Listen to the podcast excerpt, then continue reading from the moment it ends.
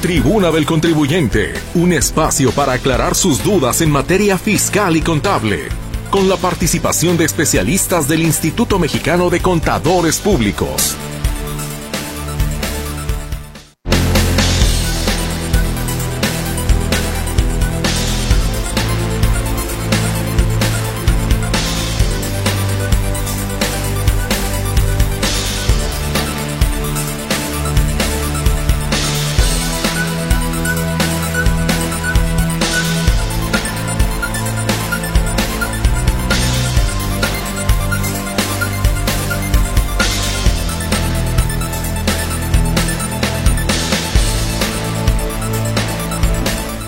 ¿Cómo está? Muy, pero muy buenas tardes. Me da muchísimo gusto darle a usted la bienvenida a este espacio, la tribuna del contribuyente, su tribuna, para que usted haga uso de la misma con sus preguntas, con sus inquietudes, con sus aportaciones, que sin duda alguna mucho valoramos. Aquí le saludamos todo el equipo. Esta tarde estamos trabajando para usted mi compañera Luz Balvaneda, quien estará en las líneas telefónicas. Los números, se los recuerdo con muchísimo gusto, 33 38 13 15 15 y 33 38 13 14 21. Nuestro WhatsApp y Telegram, ya lo sabe, también a su disposición en el 33 22 23 27 38. Y eh, si nos va a escribir por WhatsApp o Telegram, por favor, sea usted tan gentil de revisar que el mensaje esté bien escrito, que sea claro, que sea conciso, para que de esa manera usted eh, también pueda tener una respuesta asertiva a la inquietud que usted nos está planteando. Mi compañero Gerardo Huerta le saluda esta tarde en el control de audio. Ante este micrófono su servidora Mercedes Altamirano. Y en esta ocasión solamente estamos por aquí el contador Juan Ramón Olagues, a quien saludo con muchísimo gusto y mandamos un muy pero muy afectuoso y cariñoso saludo y abrazo a el contador Benjamín Luquín Robles, que por esta ocasión no nos va a acompañar.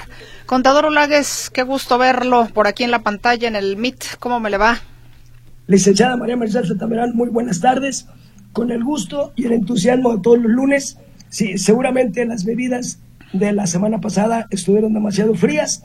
Sí, y aquí, y aquí procuraré abrir mi garganta lo más que pueda. Sí, un saludo para usted allá en cabina, a Luz Balvaneda, Gerardo Huerta en controles de la consola y a toda nuestra audiencia radiofónica, como todos los lunes que nos hacen el favor y la gentileza de seguirnos con esa puntualidad. Pues sean bienvenidos todos y desde luego a nuestros amigos los madrugadores, mañana por la mañana, 4 de la mañana, también un saludo para ellos y los que nos escuchan muy allá de larga distancia, también un saludo para cualquier coordenada geográfica que se encuentren sí, nuestros amigos de Tribuna del Contribuyente. Y con esa sexy voz, hombre, no, no, el rating que vamos a tener hoy.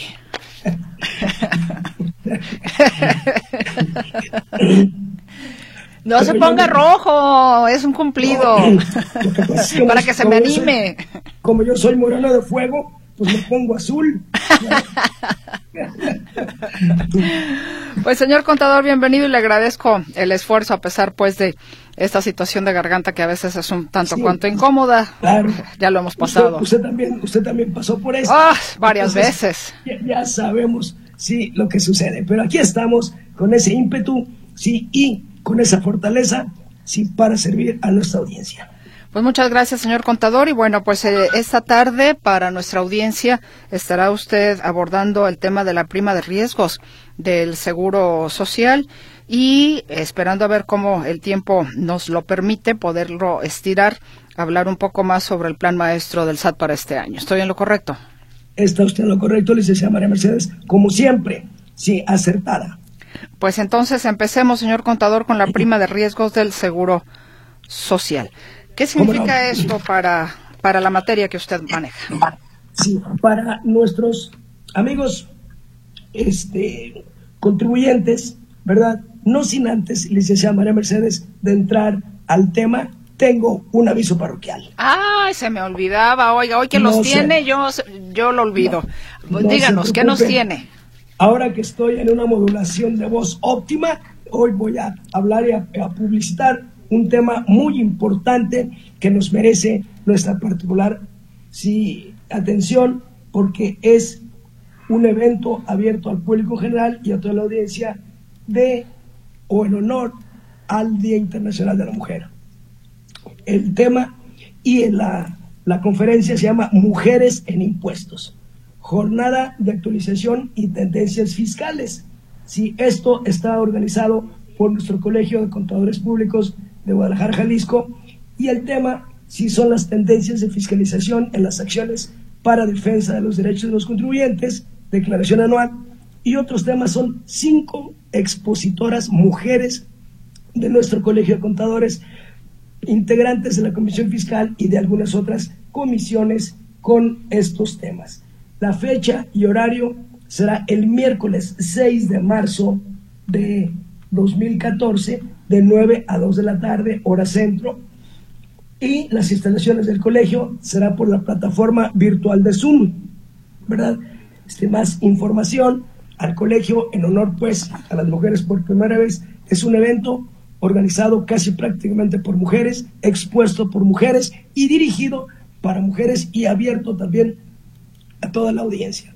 Más información al Colegio de Contadores Públicos de Guadalajara, Jalisco, al teléfono 33 36 29 74 45, extensión 226, con la licenciada Adriana Mesa. Pues muchas gracias, señor contador, por esta invitación, esperando que la audiencia, quien le interesa el tema, pueda atender eh, a, la misma que usted, a, la invitación que ha hecho el Colegio de Contadores Públicos. Pues bien, ahora sí entonces entramos en materia de la prima de riesgo del Seguro Social. Le preguntaba yo a usted cuál es la importancia en la materia que usted maneja fiscal y contable. Bien, esta declaración es una declaración informativa que deben presentar todos aquellos contribuyentes patrones. Todo aquel patrón que tenga trabajadores afiliados al Seguro Social están obligados a presentar esta declaración informativa. ¿En qué consiste y para qué y por qué esta declaración informativa? Esta declaración informativa consiste en darle a conocer al Seguro Social todos los pormenores de las incidencias que haya tenido si el patrón durante el ejercicio del 2023.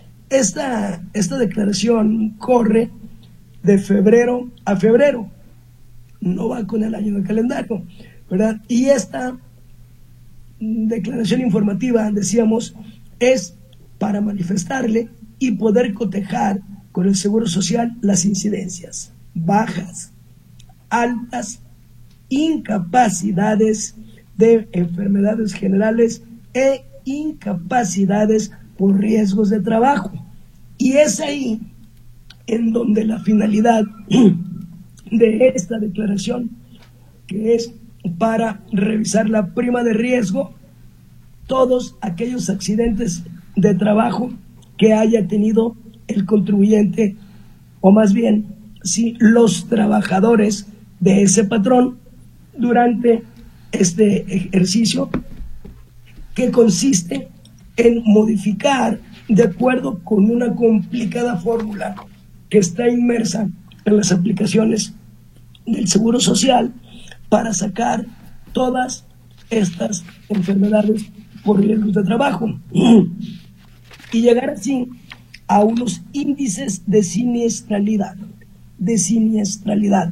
Estos índices de siniestralidad llevan en un momento dado a que las clases de riesgo que reconocen el Seguro Social son cinco.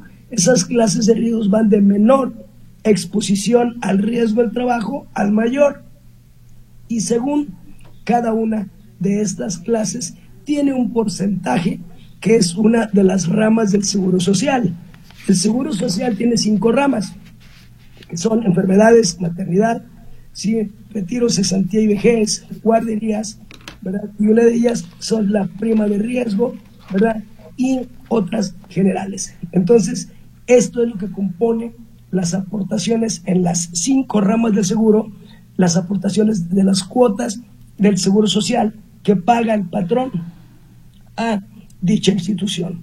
Dicho así, pues, esta es una de las cinco ramas que hay que pagar.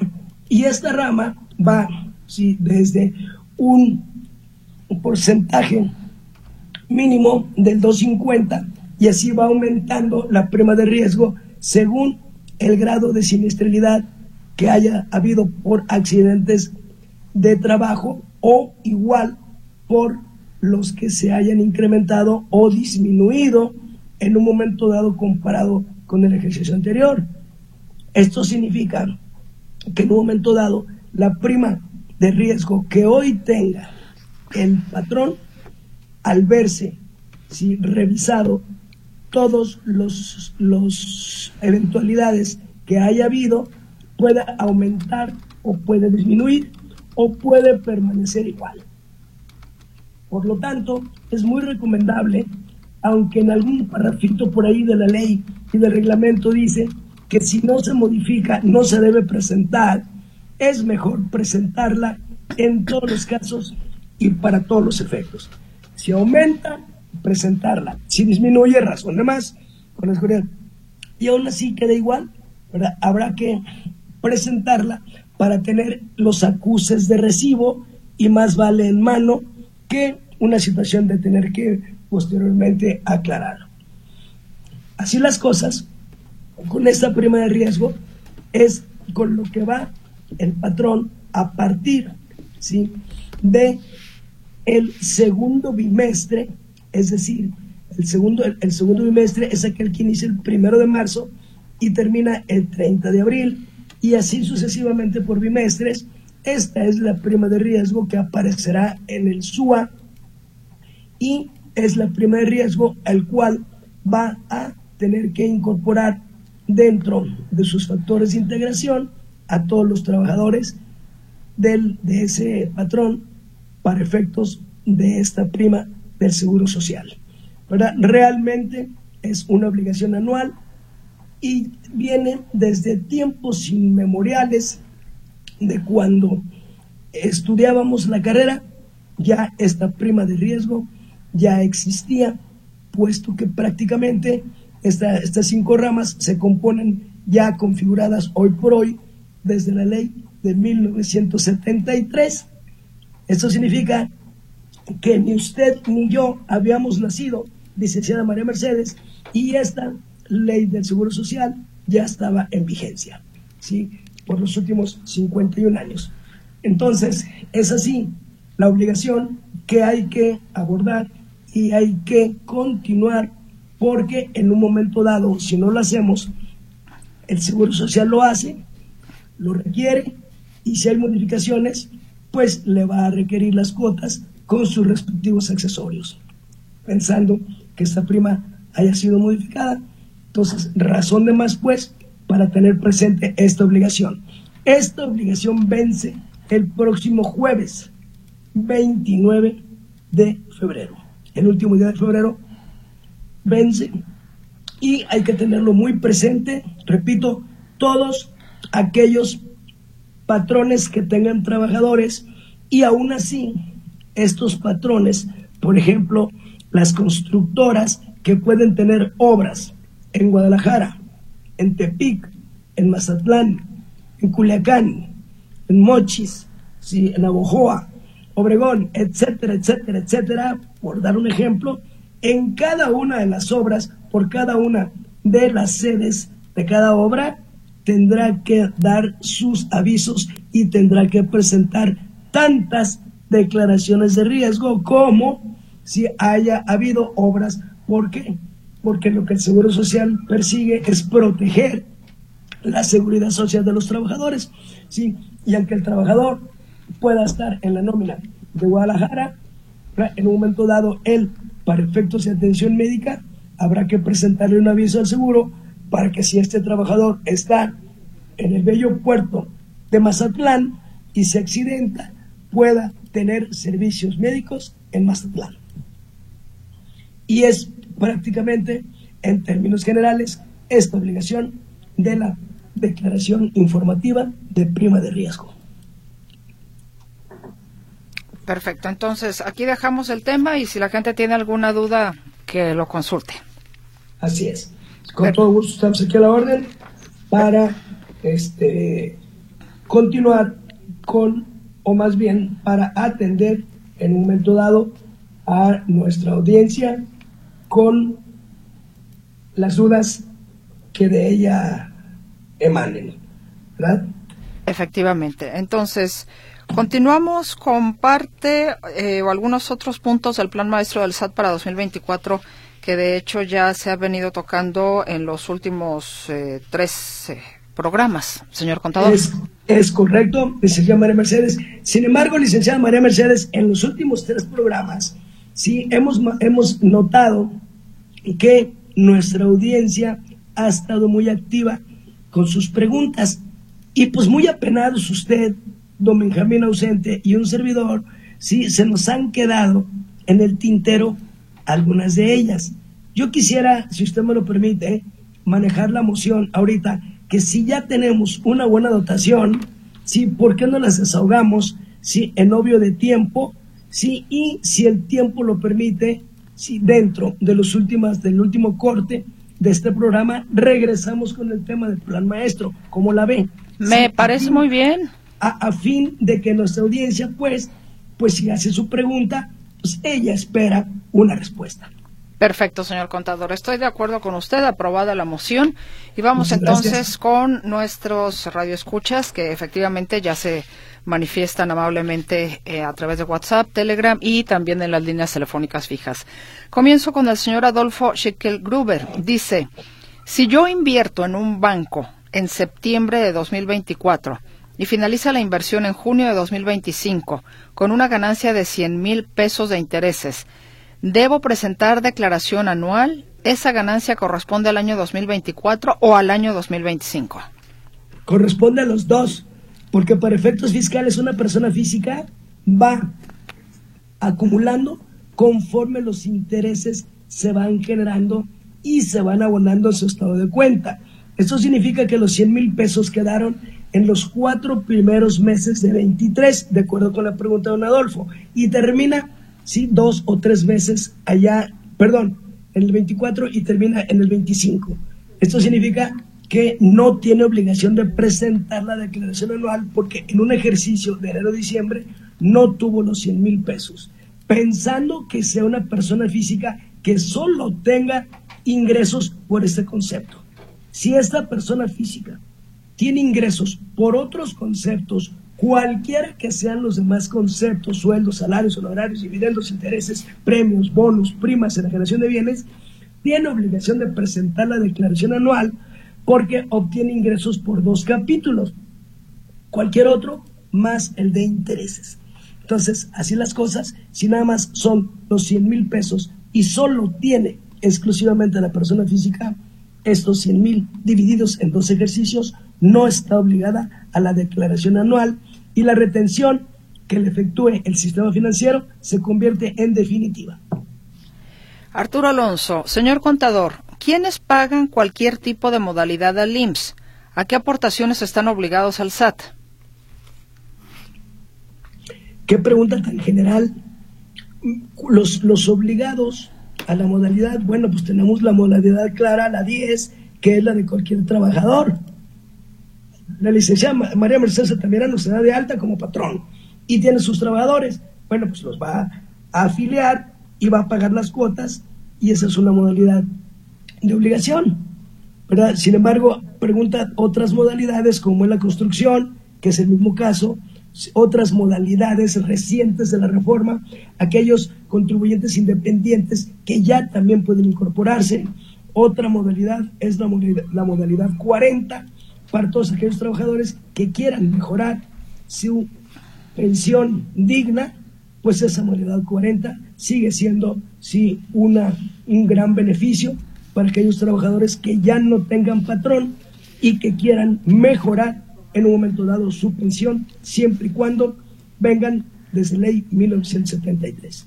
No sé, don Adolfo, si fui claro, pero si hay algún otro aspecto más específico en su pregunta, con todo gusto tenemos tiempo.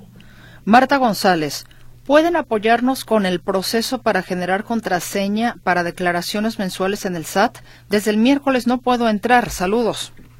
Mire, Martita, yo le aconsejo que primeramente, esto ya lo vimos, licenciada María Mercedes, si el programa pasado y el antepasado, y muchos programas pasados que la plataforma del SAT no ha estado en una circunstancia afortunada para el contribuyente para el cumplimiento de sus obligaciones. Entonces, incluso hoy por hoy, quien quiera presentar su declaración anual de las personas morales, el problema en la página está en entrar, ya no quizá adentro, como ya viene precargada, el problema es entrar. Entonces, por favor, cambie a los siguientes navegadores. Entre usted por Google Chrome, por Microsoft Edge, Mozilla Firefox, Safari, ¿verdad? vaya cambiando de navegador y vaya insistiendo en diferentes etapas y en diferentes horas del día y en alguno de estos cuatro navegadores, con toda certeza, va a tener usted en un momento dado éxito, ¿verdad? Y si aún así continúa con su problema, yo le sugiero sí que mande un caso de aclaración o una pregunta o de plano, sí, o de plano a personarse, sí, a cualquiera de las oficinas de las administraciones desconcentradas, porque realmente este problema, licenciada María Mercedes y Martita, está grave. Y el tiempo transcurre, el tiempo pasa y el contribuyente está omiso en la presentación de sus declaraciones anuales o y mensuales y demás. Gamaliel López García, una persona tiene una construcción y dio de alta a los albañiles en septiembre de 2023. Está obligado a presentar la declaración de riesgo. Saludos y gracias. ¿Cuándo inicia la obra? ¿En septiembre y cuándo termina? Mm, no dice, solamente dice que... Eh, no, estos son convenios específicos. Sí, estos, estos patrones, ¿verdad? Habría que revisar su convenio hay un convenio por escrito en donde en el convenio vienen todas las bases, vienen todas las cuotas, vienen todos los trabajadores, ¿verdad? Y ahí, dentro de las obligaciones, en esa constancia, le va a decir, en principio, la respuesta sería no, pero habrá que corroborarlo con la constancia que, o la, la lista de obligaciones que en su convenio están. José Luis López, ¿me puede explicar qué es un RFC genérico? ¿En qué caso se utiliza? Sí, don José Luis López, con todo gusto. El RFC genérico es aquel RFC que por la plataforma del SAT tuvo que inventar para todas las compras y operaciones que hace el público en general. Una ama de casa sale de su vivienda y va y hace una compra en cualquier tienda comercial y necesita una factura por razones naturales de comprobación, qué sé yo.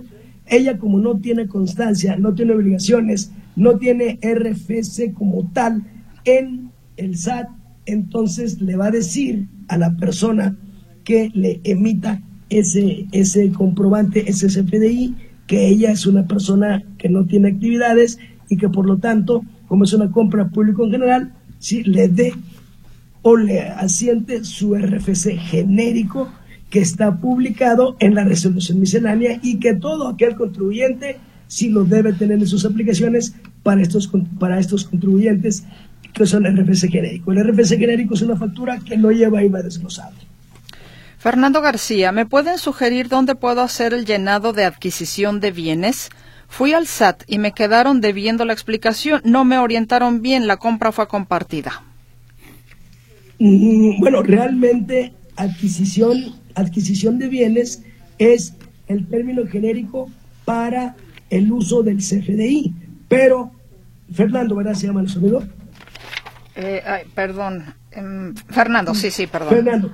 Don Fernando, dígame usted qué fue lo que compró y cómo lo pagó y con todo gusto, sí, yo le digo cuál es sí, el uso del CFDI porque puede haber lo que para unas personas puede ser adquisiciones de mercancías, son aquellas que compra un comerciante que está dedicado a revenderlas. Ese es Si es el caso de usted, ¿a qué se dedica?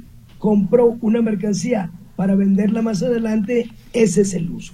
Por eso yo dígame, usted qué compró, para qué lo necesita y con todo gusto podemos precisar esa explicación. Don José García, dame el dato que me solicita. Se lo voy a compartir a mi querida Luz Balvaneda. Sea tan gentil de comunicarse después de la pausa comercial y ya lo va a tener para que ella se lo pueda dar, por favor. Eh, a ver, don Arturo Alonso se comunica de nueva cuenta, señor contador. Él le preguntaba de quiénes pagan cualquier tipo de modalidad al IMSS, a qué aportaciones. Ajá. Bueno, dice, de la modalidad 44, ¿cuáles son mis obligaciones ante el SAT? ¿Solo es pagar mis aportaciones al IMSS? Exclusivamente. Y habla usted de obligaciones al SAT. El SAT es un ente y el Seguro Social es otro. Nos dice. el SAT es el régimen fiscal que usted tenga. Perfecto. ¿Verdad? Sí. Ok, continúo entonces. Nos dicen, de parte del contador Pablo Sánchez, mi pregunta es la siguiente. ¿Cuál es el manejo fiscal y contable de una fletera con el subsidio al IEPS? Solo le factura a partes relacionadas. Si le factura a partes relacionadas, este fletero, si no tiene derecho sí al estímulo. Solo es entre partes independientes, entre partes relacionadas, no tiene derecho al estímulo. Verónica Ríos dice, tengo una duda sobre cómo reflejar el PTU contable y en el cálculo de la declaración anual de una persona moral. Les explico. Lo que yo hago una vez determinándola es provisionarla directamente con cargo a una cuenta de capital y pone entre paréntesis resultado del ejercicio contra una cuenta de pasivo acreedora llamada PTU por pagar. Posteriormente, en el estado de resultados, no tomo en cuenta ese PTU, ya que no es considerado como un gasto real. En cambio, si lo disminuyo directamente de mi capital para no afectar el estado de resultados, pero al momento de elaborar la conciliación fiscal contable y reflejar ese PTU por pagar en deducciones contables no fiscales, tengo como diferencia la misma cantidad de PTU. Así es que lo va a cuadrar. sí, ya entendí. Mire, mire, Verónica, realmente la provisión del PTU y la provisión de ISR no es con cargo al capital.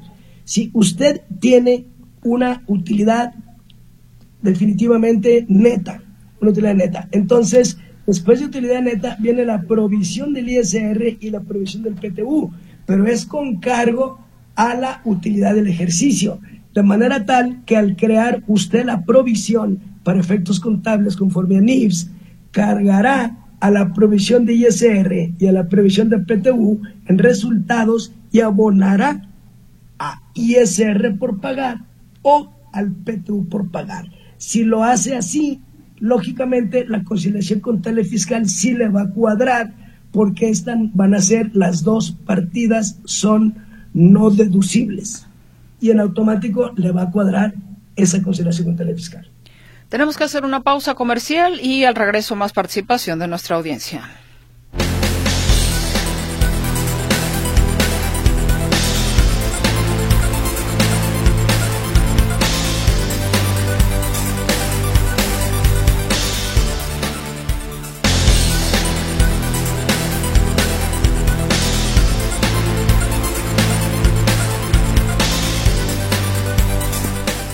Regresamos con más participación de nuestra audiencia para esta tribuna del contribuyente. Está con nosotros el contador Juan Ramón Olagues. Dicen, buenas tardes. En el programa anterior escuché que a un contribuyente lo multaron por hacer una factura global al público en general fuera del plazo. ¿Sí proceden esas multas? Es lo que pregunta este radio escucha. Afirmativo. Y no tan solo procede la multa por fuera del plazo. Si, el CFDI está hecho, también, está mal hecho, también hay multa. Si hay omisiones a la generación, también hay multa. Así es que es muy importante correr y ver todos los anexos con el proveedor autorizado de certificación para que el CFDI vaya con todos sus requisitos fiscales normativos y los requisitos informáticos. El señor Alfonso García pregunta, soy una persona moral, en el ejercicio 2023 tributé como reciclo. En el 2024 cambié a régimen general de ley. En el 2023 de reciclo quedó saldo de ingresos pendientes. Estos ingresos me los pagaron los clientes en el 2024. ¿Qué procede a hacer para enterar al SAT estos ingresos correspondientes del ejercicio 2023? De antemano, muchas gracias por su asesoría. Sí, esos, esos, eh, perdón, esos ingresos de 2023 que fueron efectivamente cobrados se van a declarar en el 2023. Y lo que ya se cobró en el 2024, si como es a flujo, esos van a ser declarados en el nuevo régimen sí, general. Nos dicen, le saluda a su servidor y amigo Alfredo Serpanguiano para felicitar a los contadores Juan Ramón Olagues y Benjamín Luquín Robles a la distancia y agradecer por compartir tan valiosa información para todos los contribuyentes y también para los contadores. Y bueno, gracias, eh, señor Serpa, en lo que a mí Muchas gracias, don Alfredo Serpa. Nos dicen, a ver, eh, primero, Alejandra González, ¿tendrán algún curso para personas morales, declaración anual, presencia presencial o en línea? Sí, sí, como no. Para la declaración anual, sí, en la semana pasada, y, la pasada no, pero la antepasada dimos, ¿verdad? La fecha. En este instante no traigo el flyer, sí, de la, de la fecha, pero por favor, marque usted al 33 36 29 74 45 extensión 226 con la licenciada Adriana Mesa y ahí le va a dar la información día, hora, horario, este, modalidad y el costo. Alejandra tiene dos preguntas más. Dice, el año pasado uno de mis empleados tuvo un accidente. Se llenaron papeles que le dio el IMSS, pero no le dio seguimiento. ¿Qué puede pasar? no le dio seguimiento. Es decir, le dieron los papeles, no los llenaron y no los metieron al seguro, ¿o qué debemos entender? Mm, bueno, a ver si nos lo aclara Alejandra. Voy con su tercera pregunta. Em, en el mes de enero me transfirieron 100 mil pesos un cliente, pero no alcancé a realizar factura. ¿La puedo hacer ahorita en febrero? Eh, si el concepto está grabado por IVA, ¿verdad? Este, ahí vamos a tener un problema porque el complemento, pues sí puede hacerlo y puede ser el complemento en febrero que corresponde a enero, ¿verdad? Y pero como lo recibió en enero, ya pasó la fecha del entero del IVA.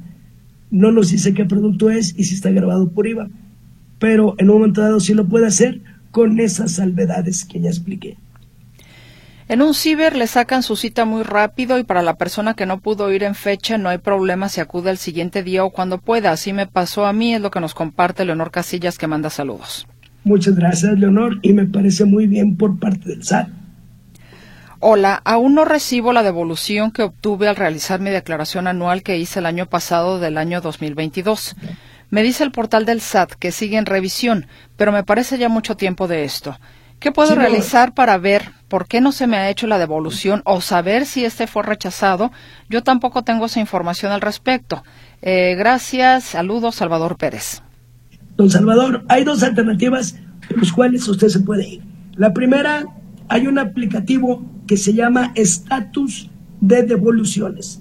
Métase en la página del SAT, encuentre este aplicativo, a ver qué le dice el aplicativo. Si el aplicativo le sigue diciendo en revisión, entonces no nos dice el importe tampoco, ¿va? No. Sí, porque el importe puede, puede tener que ver, porque a lo mejor ya no entra por devoluciones automáticas y tendrá que irse por la devolución convencional. Y la otra es que vaya usted al módulo ahí de la oficina, a la que usted más prefiera, sí, para ver qué es lo que ha pasado. Pero si nos vuelve a marcar y nos, y nos dice cuál es el importe, ¿verdad? Y si se fue por devolución del programa automático, nada más para ver si estamos correctamente bien. Raúl García Ruiz pregunta, un contribuyente persona física o moral, si quieren aplicar una compensación de un saldo a favor de ISR, pero cuyo saldo no se actualiza al compensarlo contra ISR a pagar en periodo posterior, ¿Hay alguna consecuencia o simplemente se pierde el derecho de haber actualizado dicho saldo a favor de ISR? ¿Existe algún fundamento, como siempre, por su respuesta? Mil gracias. Eh, lo que pasa es que el saldo a favor de, de ISR que tenga dentro de un periodo para adelante no es compensación, es acreditamiento. Entonces, el acreditamiento de renta contra renta no tiene derecho a la actualización. El señor Raúl García tiene otra inquietud. ¿Qué contribuyentes no tienen la obligación de determinar de la prima en el seguro de riesgos de trabajo? ¿Qué contribuyentes no tienen la obligación de determinar? Bueno, en principio, aquellos que no hayan tenido durante el ejercicio ningún accidente de trabajo. Ellos no tienen la obligación. Decía yo al inicio del programa que por ahí la ley muy, muy escuetamente dice que aquellos que no se modifique no tienen obligación de presentar la declaración informativa. Pero nosotros opinamos y recomendamos que aunque no se haya modificado, si el cálculo queda igual, no se hace, pero sí hay que presentarla por razones de seguridad. Dice, las facturas globales de ventas, si tengo tasa cero, no desgloso el IVA y mi IVA a favor del RIF del 2023 en el 2024 pasó a Recico, ¿puedo acreditarlo en Recico, Leticia Morales? Afirmativo, sin problema. Eh, hola, bonita tarde. Saludos al contador público Juan Ramón. Otra opción. Para acceder a la página del SAT es con la firma electrónica, sino del acceso con CIEC por las fallas. Ah, correcto. Muchas gracias por esa aportación. Es muy importante esto que nos acaba de hacer nuestro amigo o amiga, no sé quién fue. Em, a ver. No, no, no dejo nombre. No dejo, correcto. A ver, mm, por favor, ¿podrían indicarme el fundamento para no desglosar IVA en reciclo, factura global de alimentos procesados?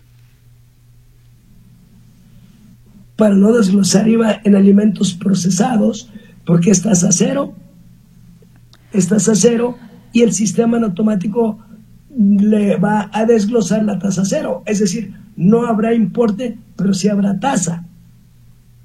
Y el fundamento pues, sería el artículo 2A en su fracción primera, pero realmente la plataforma le genera todo. Si es un reciclo, su factura, que genera su factura o de mis cuentas. Y la otra pregunta de este mismo radio escucha que no deja nombre, ¿cómo se puede hacer deducible los gastos notariales de una sociedad que apenas se está constituyendo? Aquí tenemos el problema de las fechas. Los gastos notariales ya se incurrieron y los honorarios y todo lo demás, y no tenemos ni siquiera la constitución, ni mucho menos tenemos el RFC y la constancia de situación fiscal.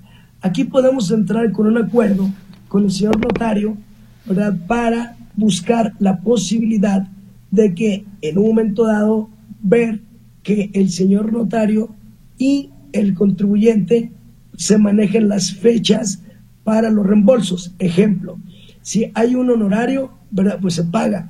Y nada más que posteriormente habría que ver la posibilidad de que después, cuando ya esté la escritura constitutiva, cuando ya esté la copia certificada, cuando ya esté el RFC, la constancia, la I contraseña, entonces ya se pueda generarle el CFDI, pero para ello seguramente el señor notario tendrá que regresarle los fondos a la sociedad mercantil y volverlos a, volver a hacer el pago para poder generar los CFDIs. Ahí está muy complicado el asunto, pero realmente es una muy buena pregunta porque todo mundo va a buscar la deducibilidad. Entonces, entre en un acuerdo con el notario, porque seguramente el notario ya tiene la experiencia con los demás clientes. Hay más participación, pero también tenemos la última pausa y volvemos.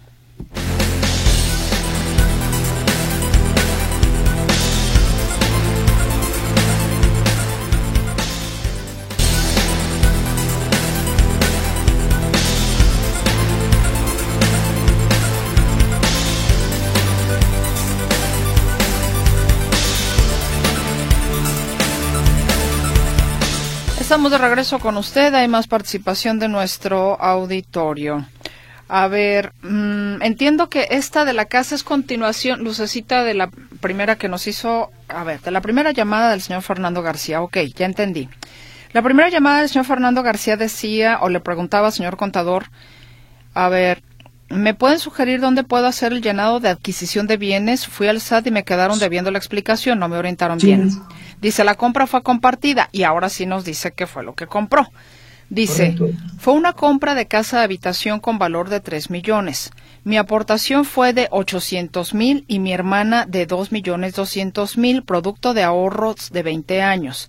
Ya no laboramos ambos y mi aportación fue con cheque ante un notario. Correcto. Entonces, no es adquisición de mercancías.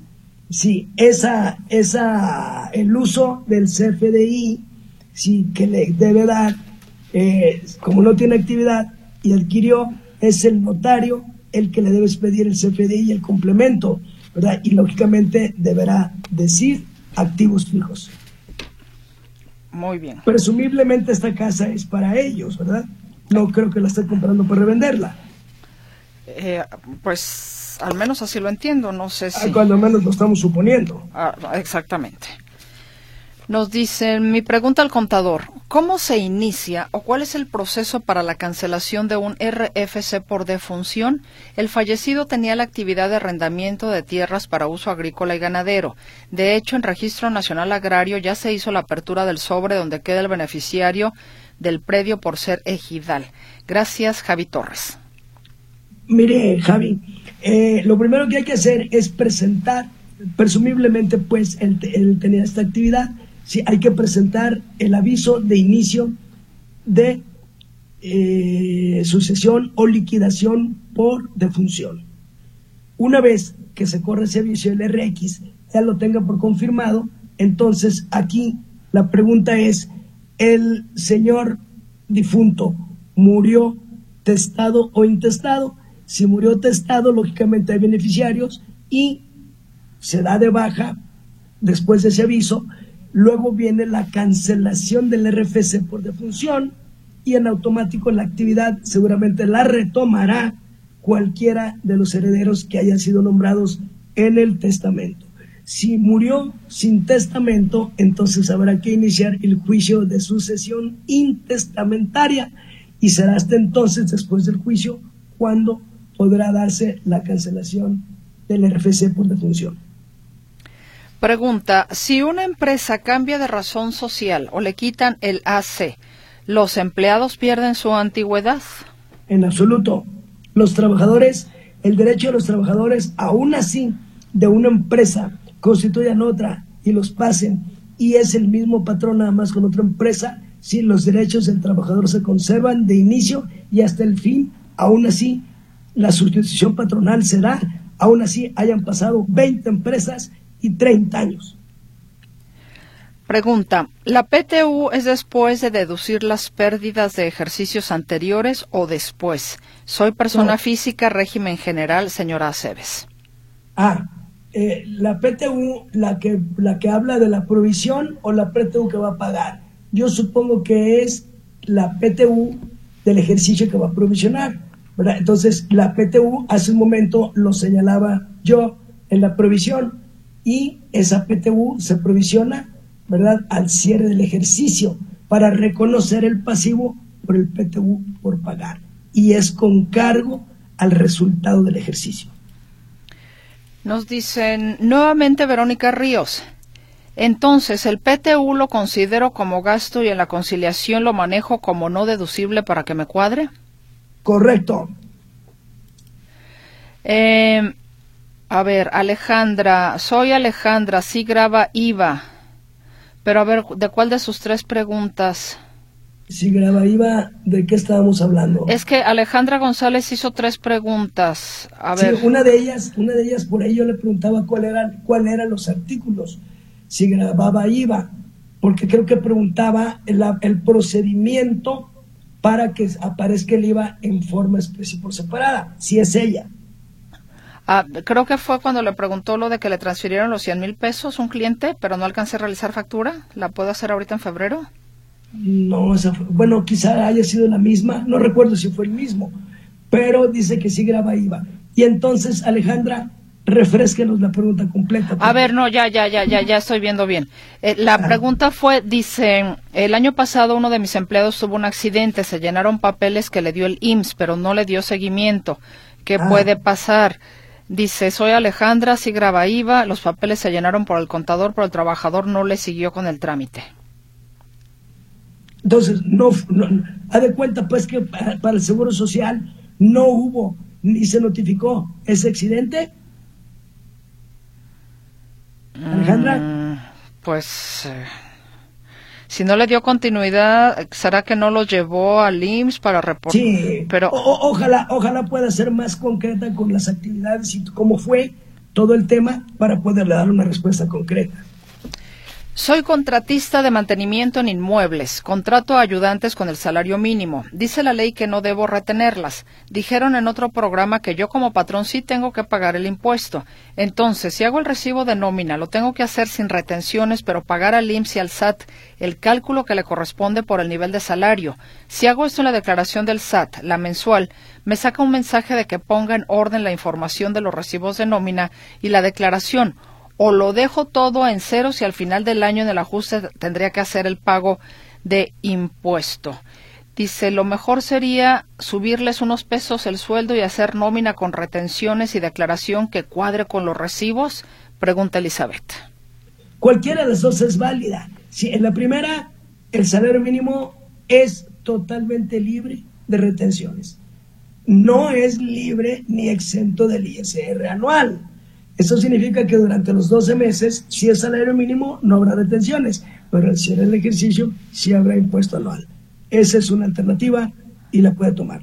La otra, la que usted sugiere, sí, súbale una cantidad razonable para que rebase el salario mínimo y haya retenciones mensuales y corra como ha ocurrido toda la vida las retenciones.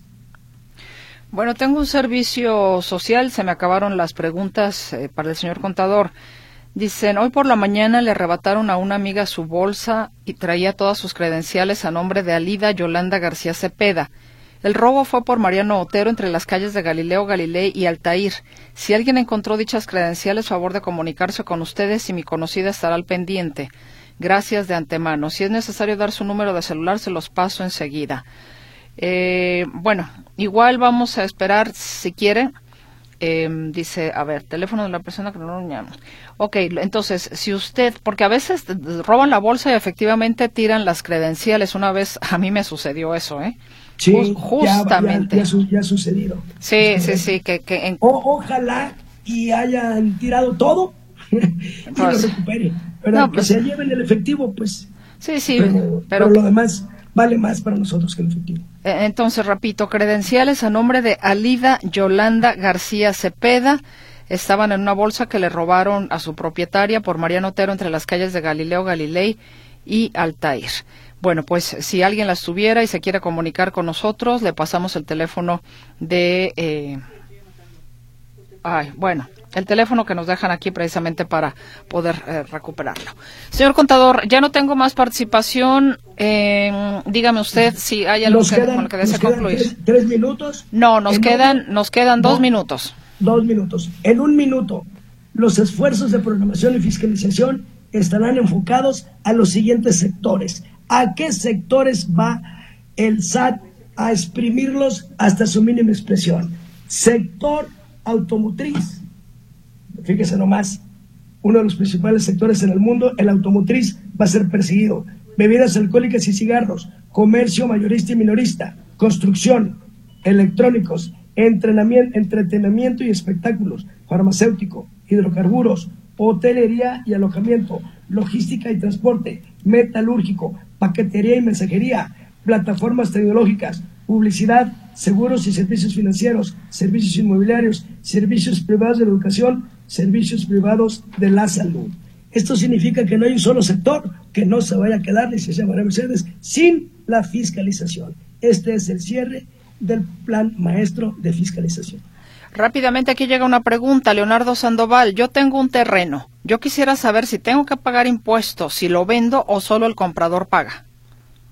El impuesto a la renta lo paga usted, don Leonardo o Leobardo, lo paga usted, el ISR y el adquirente paga todo lo demás. Sí, el impuesto sobre adquisición de inmuebles, gastos de explotación y demás, pero habrá que ver cuándo lo compró, cuánto le costó y en cuánto lo va a vender. Y por la utilidad hay que hacer el cálculo que el notario se lo hace ¿verdad? Y ver cuál es el impuesto de la renta que le va a generar a usted en calidad de vendedor.